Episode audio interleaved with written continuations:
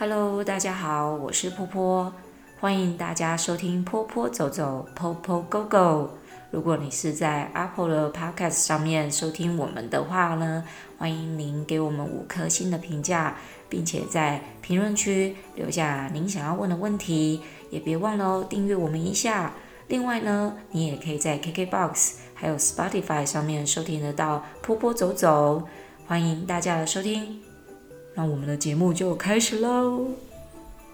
今天在查看我的 Podcast 的后台的时候啊，才惊然的发现，原来我的听众有布满全世界耶。今天在查看我 Podcast 的后台的时候啊，赫然发现，没有想到我的听众有分布到国际线的，不知道这些国际线的朋友们是不小心按到我的频道呢？还是他们真的也想来听听看？不过我觉得他们会听，应该也可能听得懂中文吧。我来看看哈，有哪些国家跟城市？在国家里面呢，台湾当然是一定有的喽。再是美国、德国、新加坡。Oh my god！下面这三个我真的觉得太佩服了。伊拉克、跟突尼西亚，还有墨西哥。我真的是太感动了！如果你们真的是点进来听波波 Go Go 的话，真的是谢谢你们哦。虽然我们波波 Go Go 现在的呃听众还没有那么多，但是没有关系，我会继续讲才艺界的鬼故事给大家听的。至于当初为什么想要开始录 Podcast 这件事情呢？呃，我在第一集的时候有跟大家聊过一点点。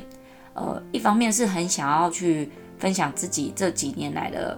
教学心得，还有一个很重要一点就是，我本人就蛮喜欢广播这件事情。我喜欢广播这件事情呢，到我在念书的时候，就是在念二技的时候呢，甚至要求学校让我去广播电台实。小的时候啊，我们没有太多的那个媒体的那种 可以去接触的机会。那个我小的时候没有手机，怎么会觉得好像我活在远古时代？那个时候手机还没出来，可是有那种很大型的大哥大，所以呢，没有那种 AI 人工智慧，我们的媒体刺激就很少。唯一的媒体刺激，你不用钱就可以收得到的，就是广播。广播真的陪伴了我，走过了许许多多呃而童年的时光，还有我的年考日子。在深夜的时候呢，我最爱听光宇。在平常日子里呢，我很喜欢听郑开来的节目。再后来呢，就更是喜欢听像飞碟广播电台。以上我讲的这三个人，如果你都有点头到的话，表示你跟我差不多年纪喽。先来说说我在二技念书的时候实习的这件事情。其实我念的是婴幼儿保育相关的科系，所以。一般我们实习不是去幼稚园班，就是什么安亲班这样子。但是我特别很想要去广播电台实习，因为我有一个愿望，我希望以后有机会去当广播节目主持人。那特别呢，去请了我国小同学，因为我国小同学的亲戚呢，就是在电台里面工作的，而且他刚好就是一位广播节目主持人哦。后来呢，在呃拜托了这位亲戚之后呢，我终于可以去得到首肯。另外一方面，也去跟学校达到了一个协商。我们老师算蛮开明的，他们也觉得说，哦，好吧，这有点像是跳脱传统的思考模式。我选择的不是一个一般学生会去实习的地方。其实刚开始哦。我还一度很怕我没有办法去这个电台实习，因为学校要求我有两个条件：第一个要有人愿意跟我去这个地方实习；第二个就是要有老师愿意去担任我这一个的实习老师。所以呢，一开始呢，所有的老师偏偏走避，没有人愿意帮我担保去当这个实习老师。那后来有一位老师呢，他非常勇敢地担任了我这我们这一次去电台的实习老师。我想他应该是相信我的勇气吧。就在这边这几番折腾之后呢，终于我跟我的同学去电台成功的实习了。去了实习了之后呢，真正发现到广播真的是一个无穷无限的地方啊！那个地方不是只有仪器怎么使用，机器怎么操作，那更重要的就是内容，如何去产生一个广播的内容，那才是真正最难的事情了。仪器操作这一些啊，或者是说我们当时都有做一些声音的练习等等之类的，我要在这边告白，其实我全忘记了，但是我仍然记得当时怎么样去企划一个节目的内容。只是我现在的方式跟那时的方式不不一样的，毕竟广播节目跟 podcast 的节目是截然不同的两条路线。podcast 比较偏私人个人的一些经验值的分享，或者是比较属于个人在讲爽的部分。但是广播节目就不一样了，因为他们有受很多的限制啊，有管理啊，有审查，甚至就是一个公司的形态。这不是你这个节目主持人。呃，内容而已，还有很多很多的配合。在那一次的实习经验里面呢，我获得了很多相当宝贵的经验。